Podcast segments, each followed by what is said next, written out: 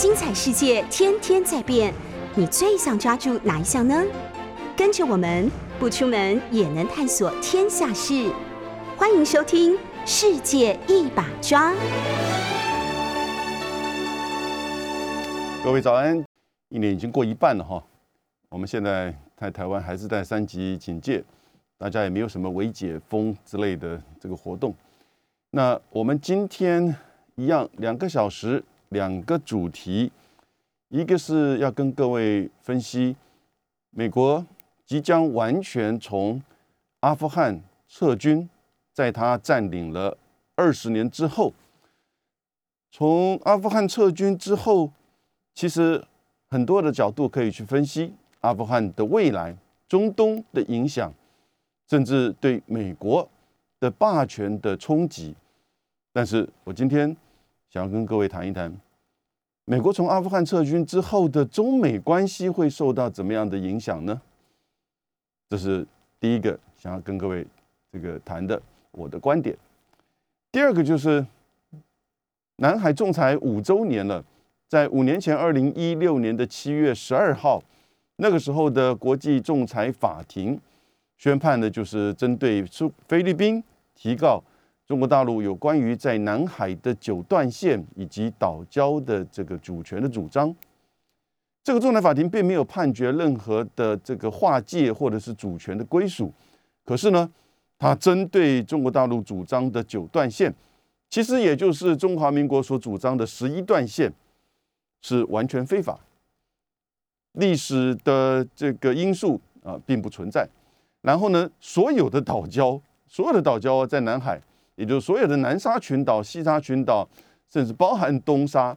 当然它主的主指指的主要是这个南沙的群岛，没有一个岛或礁可以拥有领海，那当然也就没有专属经济区。这个判决当然北京这方面是完全不接受，也没有参与到整个这个审判的这个过程。那事实上，在这个判决之后呢，菲律宾跟中国大陆关系事实上是相当程度的改善的。美国持续的在这边推所谓的航行自由，那今天五周年了，美国的国务卿布林肯又在发一个声明，然后呢，美国的海军也在西沙群岛去挑战西沙群岛所主张的直线基线进入到领海的范围之内。这到底在南海的问题上，我们自己其实是身置其中啊。台湾拥有太平岛，对不对？那我们对南海的理解，应该是从西方的媒体或国际法怎样的国际法，还是说我们真正的去进入到南海的现状，事实的了解它的一些情况？我们怎么样来在这个五年之后来认知，到底南海的争议，中美之间，尤其是美国所谓的航行自由，我认为。今天的标题其实是在争取南海美国军舰航行自由，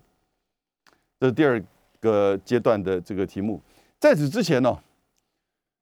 有一个东西有关，就是昨天在台湾的行政院开了一个记者会，由行政院的发言人哈罗发言人他来主持，然后呢背后做的非常大的就是说这个布置看板。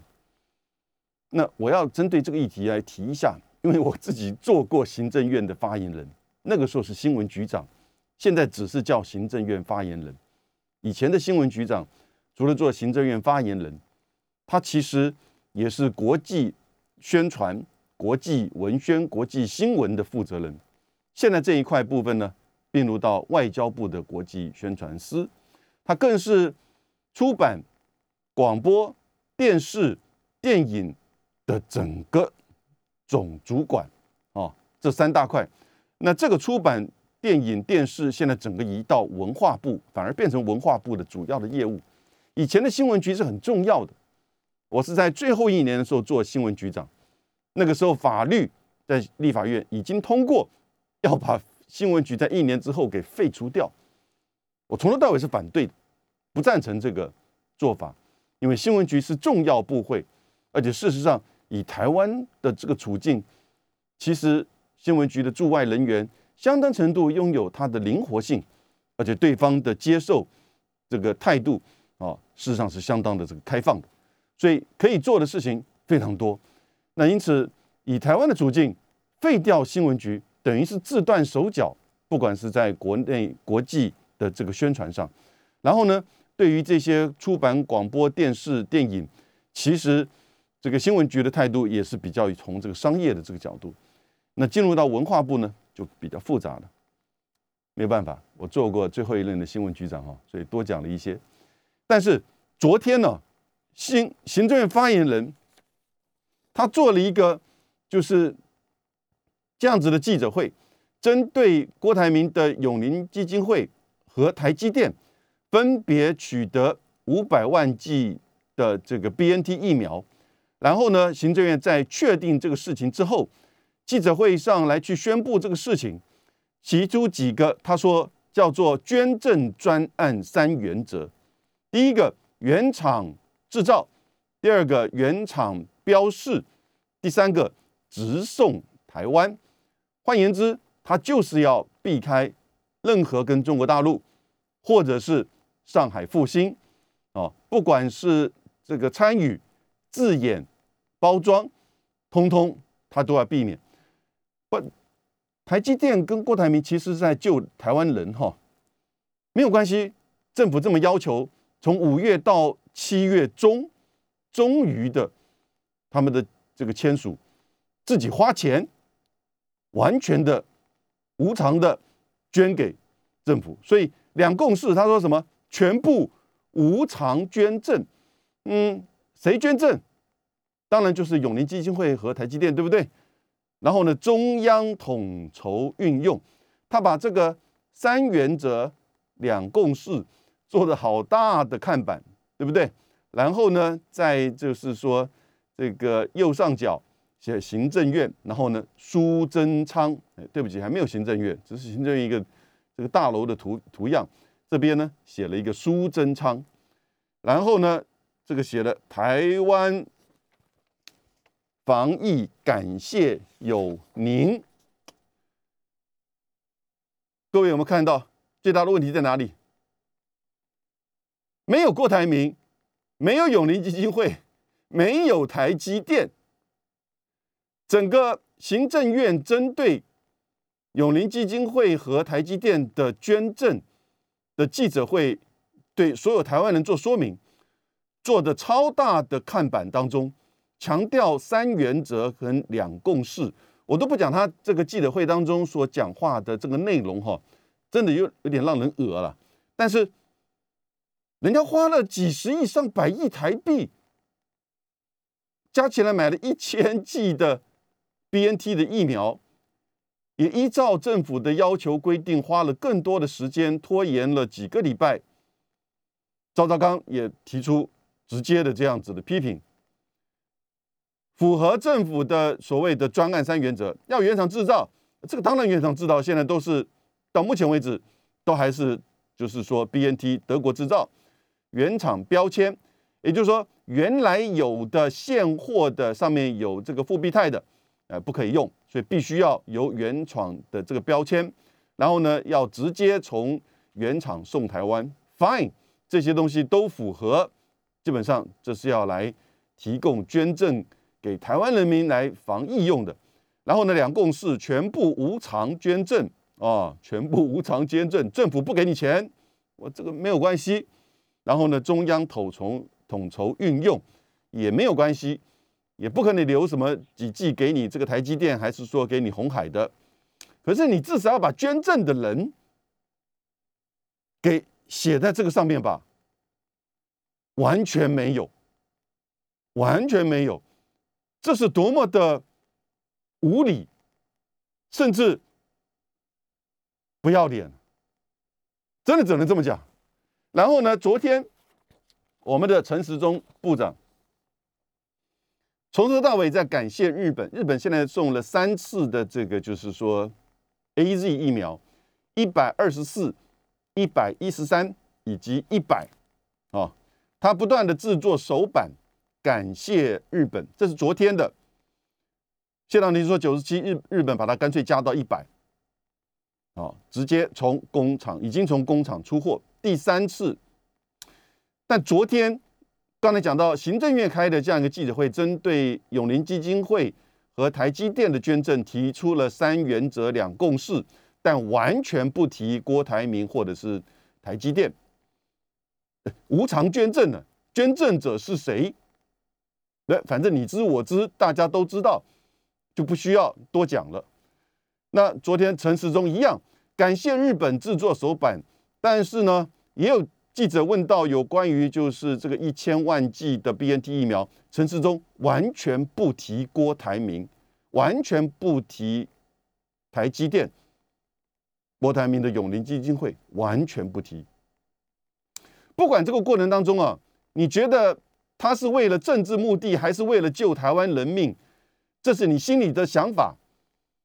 他是怎么样的这个让你在过去这几个月处理疫苗采购问题的这种，就是说，不管是任何利益的考量，还是政治的考量，但是拖延造成人民在等待疫苗变成就是说全世界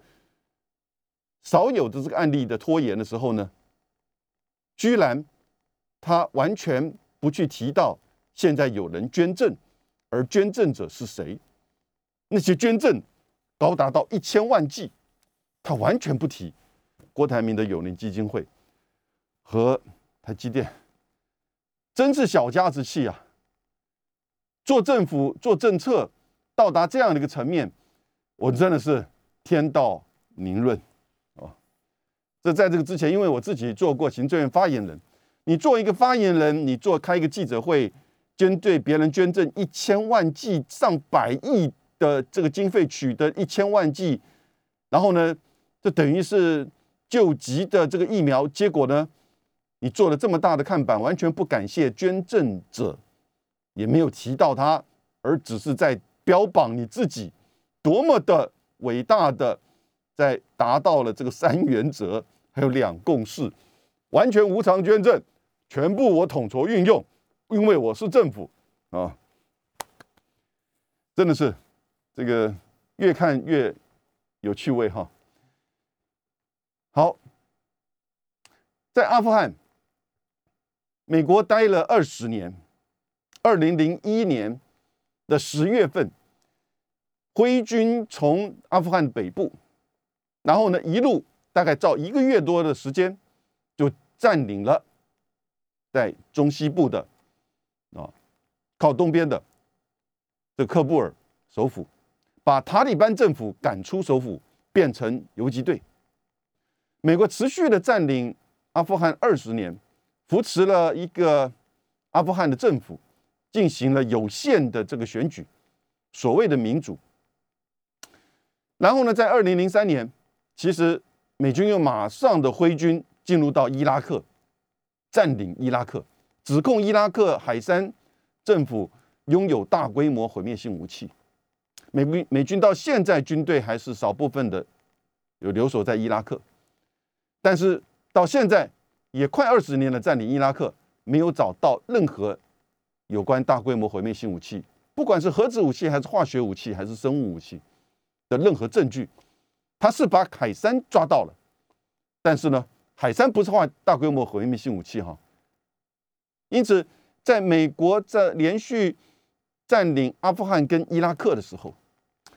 曾经在那个时候，两千零三年、零四年的时候，德国驻美国的一位大使，他问那个时候美国的，就是小布希总统，他的国家安全顾问，啊，部长，国防部长是伦斯斐，前一两个礼拜才过去。国家安全顾问是 Condoleezza Rice，莱斯。Condoleezza Rice 现在其实也在拜登政府里面，反而是负责内政，白宫里面负责内政事务协调的这个委员会的这个主席。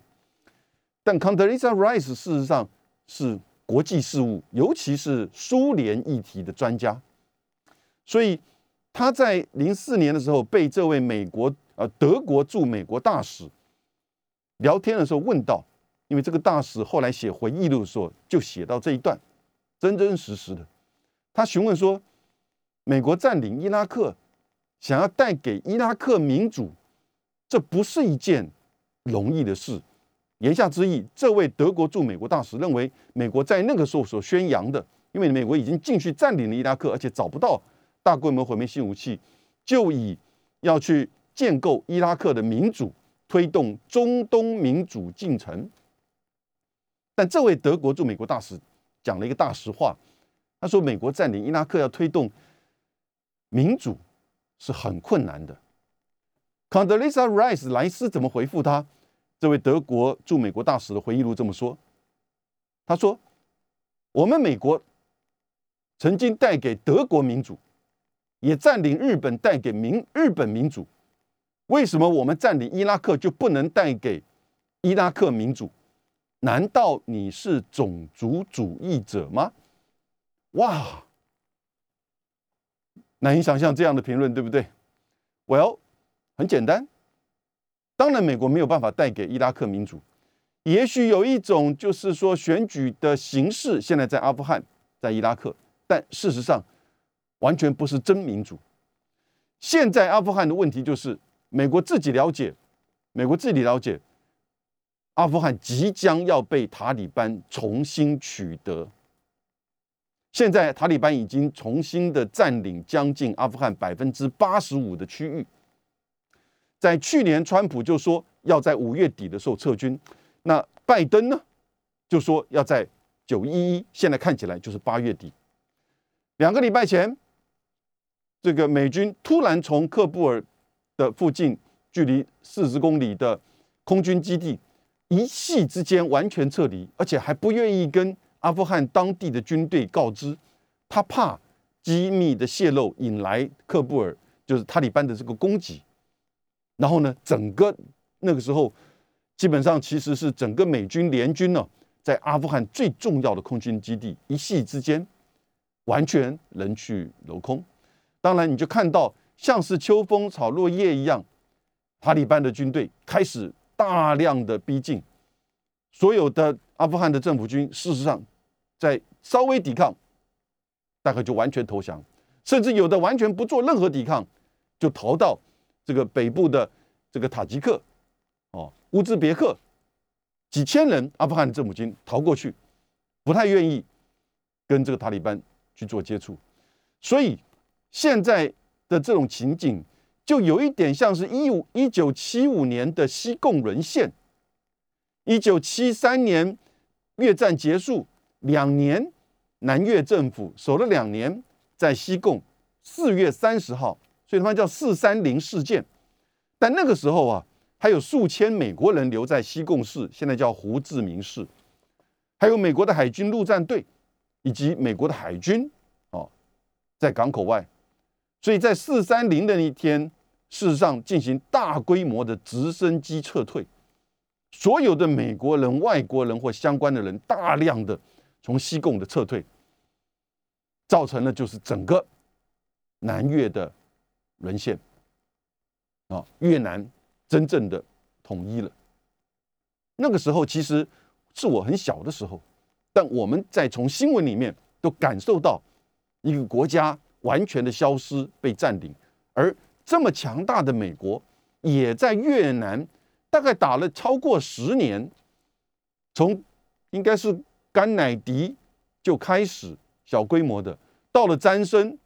哦接甘乃迪。他的副总统做总统的时候，大规模的挥军进入到越南，然后你就看到整个整个越南，美国介入到越南战争，最后季辛吉尼克森选择退出，但是呢，南越两年之内沦陷，这个当然跟现在的阿富汗是不一样的这个情势，但是你像这么近的一段距离，这么接近的一个就是情景，在阿富汗是因为美国反恐，塔利班并没有攻打美国。塔利班也并没有去，就是说鼓动任何的恐怖团体或组织去攻打美国，但塔利班去保护、去接纳基地组织和宾拉登，而美国在一个月之内就决定挥军进入到塔利班。塔利班其实一九九四年成立到九六年两年的时间，短短两年就占领整个啊大部分的这个阿富汗的区域，所以现在美国选择要从阿富汗撤军。的关键就是，美国已经在那边死了两千三百人美军，然后呢，花费起码超过一兆美元，而阿富汗的政府相关的政府军安全部队，塔利班的这个部队加起来也死亡超过六万人，平民大概死亡至少超过十二万，这都是保守估计，而中间各国国际提供的国际的援助。也都是以三百亿、五百亿的这样子的规模来去规这个起跳，所以整个阿富汗其实美国占领到底达到了他的目的了没有？美国很骄傲的说，在二零一一年的五月七号，奥巴马任内的时候呢，在拜登也当副总统的时候，是美国的海豹部队击毙了宾拉登，但然后呢，接下来也把。这个基地组织大概的，就是说，这个达成将近全部的这种水会这个这个销毁，然后呢，可是事实上反而是化整为零。当然，接下来继续又留了这个十年。一方面，美国觉得可以带给阿富汗稳定，带给阿富汗就是重建美国的所希望的这样子的一个制度，跟支持美国的这样一个基地。也同时为了要防范塔利班的回来，塔利班回来当然会是一个反美的大这个角色，因为他被美国赶走二十年，现在重新回来之后，你觉得他反不反美？塔利班会不会在进一步的成为让阿富汗成为恐怖主义的温床呢？这一些其实都是很大的问号。但是在今天呢，这些问号都不重要了。为什么？因为美国守不住的，留不下来了。除非你要进一步的派遣军队，大量的军队进入到阿富汗，守护喀布尔，但事实上，整个塔利班在经过这二十年，反而是更受到人民的支持的，因为相对他也大概是所学到了教训，然后呢，不管是在经营上，在维持稳定上，经济发展上，其实也相较二十年前塔利班是不一样的，所以美国知道，他也不可能派更多的军队。他也不可能跟现在的这个阿富汗政府签署任何的军事同盟，他否则会更像是越战或者是其他的这个战争深陷泥沼。他必须要完全的这个撤退，为了自己的这个利益。但是撤退之后的美国，撤退之后的阿富汗，对于中美关系会有什么样的影响？这个过去大概相关的讨论比较少，因此呢，接下来我要从这个角度来去跟各位分析。我认为它的影响会是什么？我们先休息一下。各位好，我们第一段来谈即将完全从阿富汗撤军的美国，会对于美国的接下来的外交威望产生怎么样的冲击影响？而这个冲击影响对中美关系会有怎么样的影响？那我觉得撤军之后的阿富汗。以及撤军之后的中美关系，在三个层面。第一个是刚刚提到的，美国面临到他撤军之后，阿富汗的政府不可能守两年，甚至半年，都是个大的问题，会重演在一九七五年的西贡沦陷的这样的情景，而且是美国占领的二十年之后，草草的撤军。就像他从那个空军基地离开一样，不敢告知阿富汗的政府部队，怕被攻击。草草撤军之后，然后呢，整个阿富汗快速的被塔利班重新取得，现在已经是百分之八十五的比例。这样子的一个场景，会对美国接下来的外交威望产生怎么样的冲击？在中东，在中亚，在印太战略。在他的盟邦之间，第二个可以分析的层面是，其实从阿富汗撤军之后的拜登政府，我认为一定会加强对于中国大陆的对抗政策，一定会加强。事实上，大概在两三个月前，美国的国防部就放话说，要从阿富汗撤军，要把军队转移到印太战略地区。美国现在在阿富汗也不过才两千多人，这两千多人转到印太战略，OK，那是个大的这种这个加这个筹码吗？其实是一个说法，这个说法就是他要集中所有的资源、精神、注意力、战略，集中在印太战略，针对中国。所以，美国从阿富汗撤军之后，一定会加大对中国大陆的这种对抗的作为。另外一个重要的因素，并不是说国防部所说的，它可以有多余的这个精神或者是军力，可以去完全针对啊面对中国的这个挑战。我觉得最大的关键，其实对拜登政府而言，对白宫而言，是他要去面对来自于共和党、来自于川普、来自于美国这些右翼人的这种批评压力，而他要守住二零。二二到二零二四的选举成果，这个外交政策决定从阿富汗撤军的外交政策。以前为什么从奥巴马到这个川普不敢直接做，只敢画这个底线，哈，最后的期限。但到了最后期限再延期嘛？为什么？因为他知道接下来所带来对于美国的国际的威望。军事战略的影响会有冲击的，国际的媒体不会去完全忽视阿富汗变天的那样子的一个场景，而阿富汗变天之后的塔利班政权会是一个反美的大温床，不管是就国家行为，不管是就恐怖主义各个层面都可能会有，而它从中亚到中东都会改变。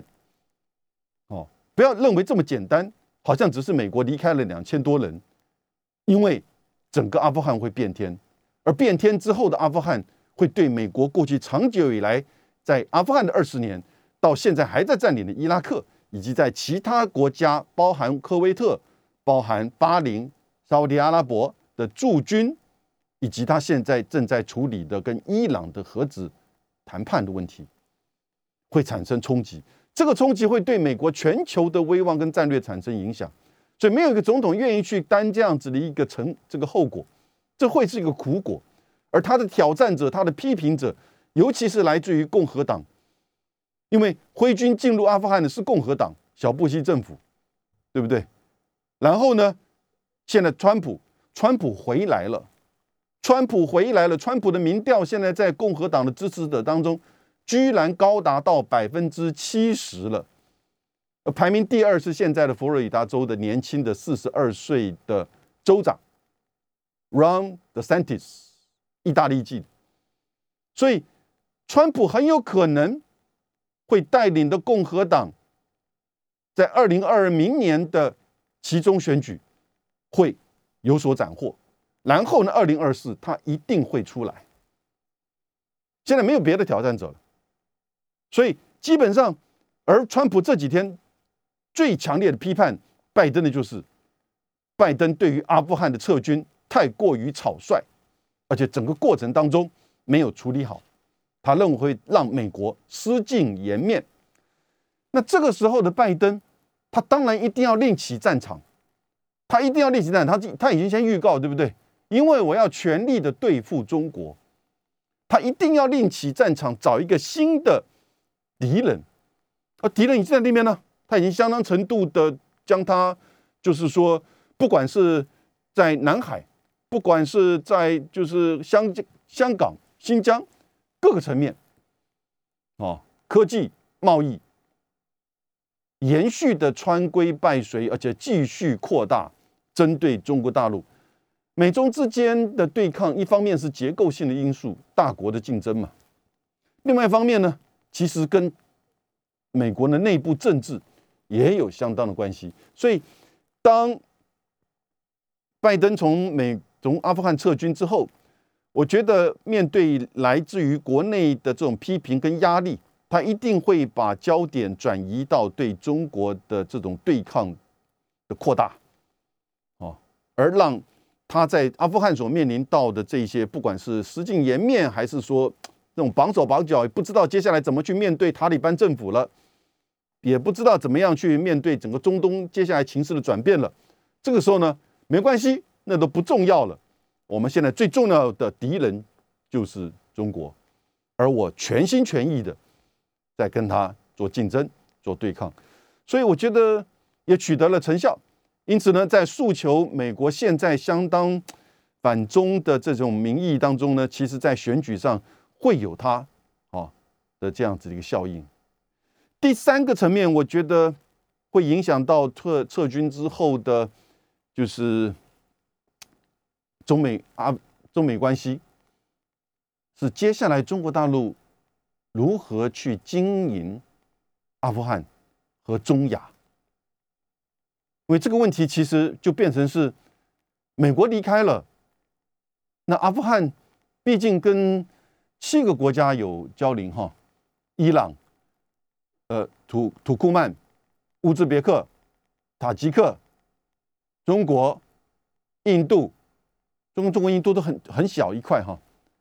然后呢，巴基斯坦。所以在这个区域，其实一方面是为安全议题、反恐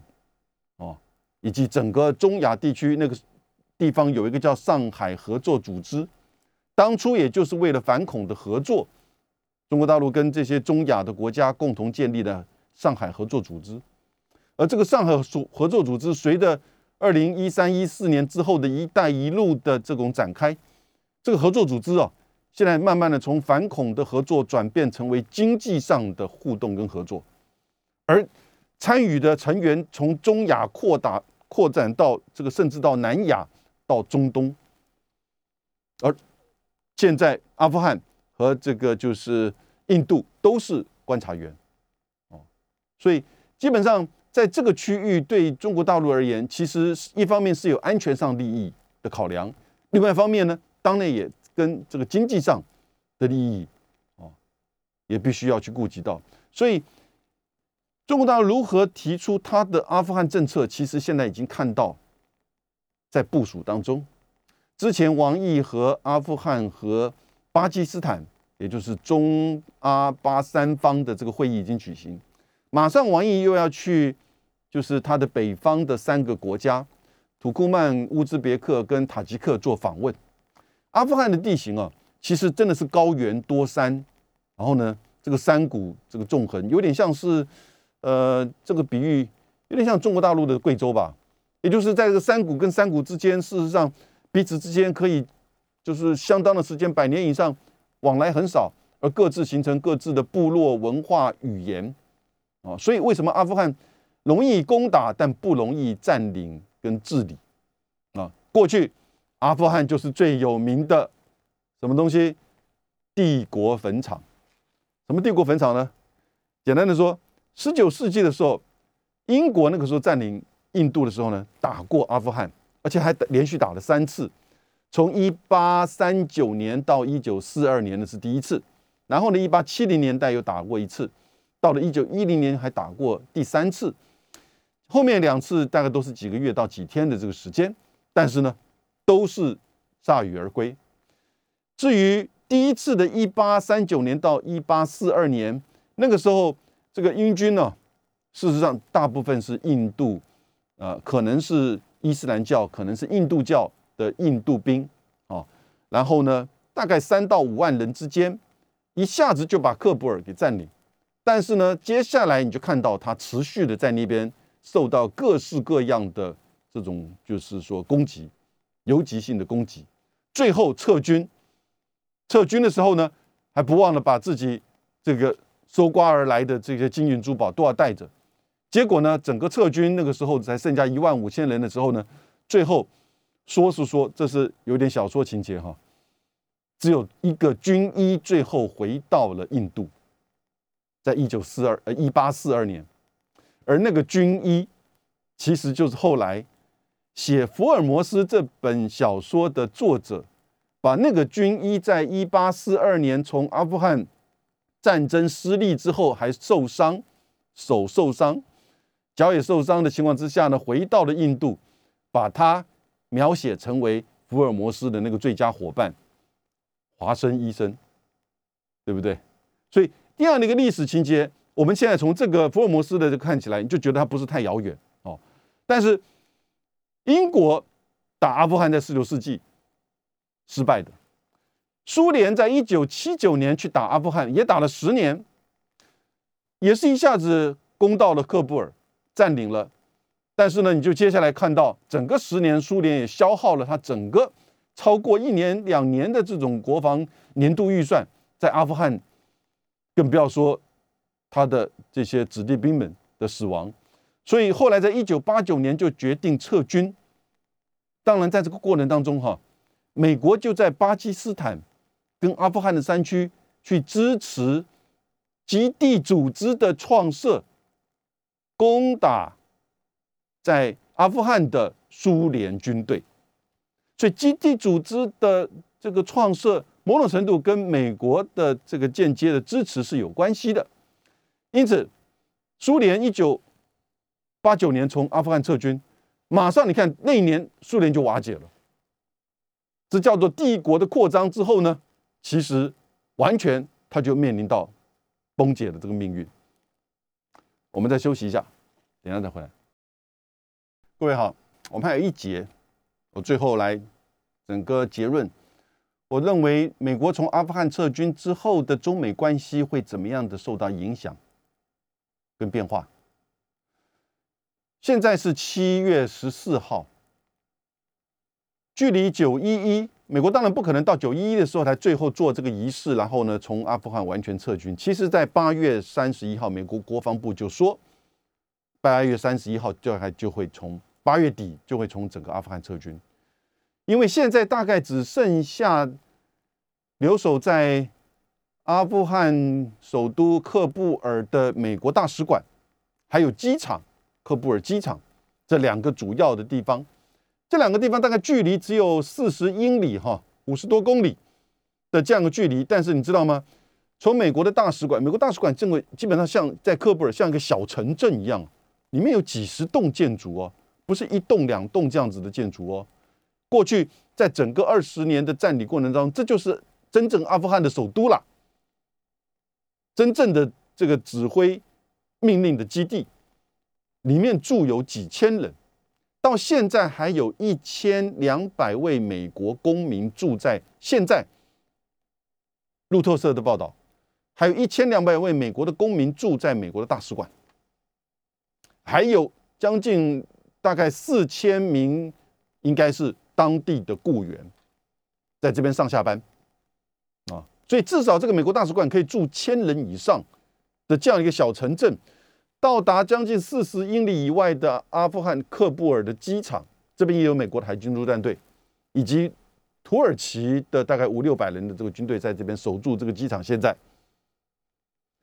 但是即使是这个四十英里的这个距离，哈。从阿从大使馆到机场，他们不是开车，他们都是坐直升机。为什么？因为会被攻击。如果你开车会被攻击，过去都是这个样子情况。所以最后大家可以想象得到，在八月底一个月之后，美国驻阿富汗的大使馆还有机场的这个美军，应该都是海军陆战队，加起来现在可能只剩下几百人，大概千人不到。就会完全的撤离，然后呢？现在土耳其的军队是说他会留守到最后一刻，哦，保护这个机场。但是当然，塔利班是拒绝的，塔利班是拒绝的。塔利班对于土耳其的角色事实上是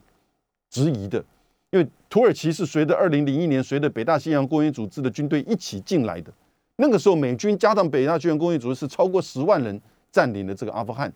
扶植了。阿富汗的这个傀儡政府，然后呢，这个训练他们的安全部队。所以土耳其想要留下来，当然一方面表现出他在整个中东，尤其是北部中东到中亚，他的这样一个大国的地位。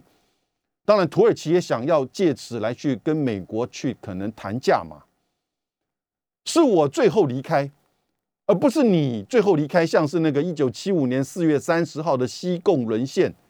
沦陷那一天。美国的大使馆还有海军陆战队在留守，然后透过直升机的这样子的一个就是退守，在那一天大量的透过直升机的这个退守，从美国的大使馆、美国的这个占领区里面，然后呢将美国的这些官员跟这些军队还有平民给撤出，那基本上就是美国失守逃难的那种场景。所以，土耳其他留下来，其实某种程度也帮美国避免美国最后丢那个脸，丢那个脸，也就是是土耳其最后离开的，不管是一个礼拜、两个礼拜，还是一两个月，而美国在之前就已经就是打包回家了。当然，土耳其会不会有对于就是说东突厥运动的这样子的一个支持？昨天，习近平和土耳其的这个总统埃尔多丹两个人通电话了，两个人通电话，两人有谈到部分的有关于就是这个维吾尔族问题。土耳其的总统埃尔多丹昨天说，他希望。维吾尔族人在中国能够有一个和平的生活，但是他尊重中国的主权跟安全政策。所以昨天两个人已经这样讲话了，但有这样讲话就表示说有可能的疑问。所以在阿富汗内部会不会也有这样的因素，我们不确定。塔利班政府还没有占领喀布尔，他已经对中国放话了。他说：“我们绝对欢迎中国大陆的投资。”因为中国大陆现在已经开始在陆陆续续的从阿富汗也在做撤退，他的这些可能工程师，或者是说你至少要短期的，你不知道接下来会怎么样的这个变化嘛，对不对？所有的国家大概都是如此，在做撤侨，在做相关的这个最坏的这个打算。但塔利班在做放话，温情的喊话，他说不会允许任何在阿富汗的这个组织或个人对中国大陆做攻击。也就是他不会允许任何的这个恐怖主义团体以阿富汗作为基地。过去二十年，其实阿富汗是疆独组织东突厥运动的至少的这种避风港，有这样子一种情况。所以现在变得一个很微妙，因为阿富汗知道，当美国离开，当然西方也都离开的时候，伊朗也他也不欢迎伊朗哦进入到阿富汗里面来，巴基斯坦、印度也爱莫能助。因此，只有中国大陆以及在这个“一带一路”的情况之下，所有它周边的国家，包含巴基斯坦、土库曼、乌兹别克，都大大的受惠于，就是整个“一带一路”的这样一个发展，贸易上、收入上、GDP 上都有成长。因此，阿富汗当然知道它的重建不再会是日本、德国拿个几十亿、百亿来来帮助它的重建。那个重建当然也是在美国的指导之下，做最有利于美国的政策的这个安排的重建，所以阿富汗的重建需要中国的就是参与，而也对中国的安全跟经济跟“一带一路”有帮助。当然，中国不太可能会是另外寻求进入到这个帝国坟场的另外一个大国了，那何必自讨苦吃？你军队再进入，那绝对没有这个必要。所以事实上。这个就会产生对于中美关系的怎么样影响？很微妙的影响。一方面，美国撤军之后所面临到它在整个国际外交战略威望，在中东、中亚的这个作为，他是不是很快的也会从伊拉克去必须要去做撤军？他是有这么打算。然后呢，伊朗的政策。是不是能够有效的谈成恢复到伊朗核子协议？这个都会影响到美国在这个区域。美国看起来似乎不想再玩中东政策了，但是这个不是美国自己能决定的。我觉得美国走不掉。可是呢，阿富汗的撤军会对美国产生立即的啊，而且深刻的这个冲击。这个时候相对的，当然不是马上。可能需要一段时间，半年、一年，甚至更长的时间，来看中国的阿富汗政策是不是能够取得一定的这个这个成效，稳定的经济发展的这个成效，让阿富汗能够稳定，阿富汗能够开放，开放给外来的投资跟贸易。阿富汗三千万人口，现在人均 GDP 是大概是排倒数的，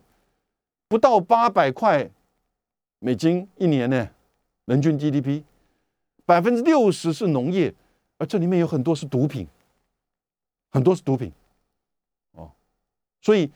事实上你要怎么样去转变阿富汗，这也是一个很大的挑战。我觉得也不是那么简单，啊，不是那么简单。过去日本、美国捐了几百亿，当然那个主要是为了这个美国占领阿富汗为考虑，可是毕竟也是这么多钱，哦，但是当然中国大陆“一带一路”的做法是比较不一样，会不会将来在阿富汗的山谷跟山谷之间看到，就像是贵州的那种大桥跟大桥的连接一样？因此，能够去增加这种人员跟货品的流动，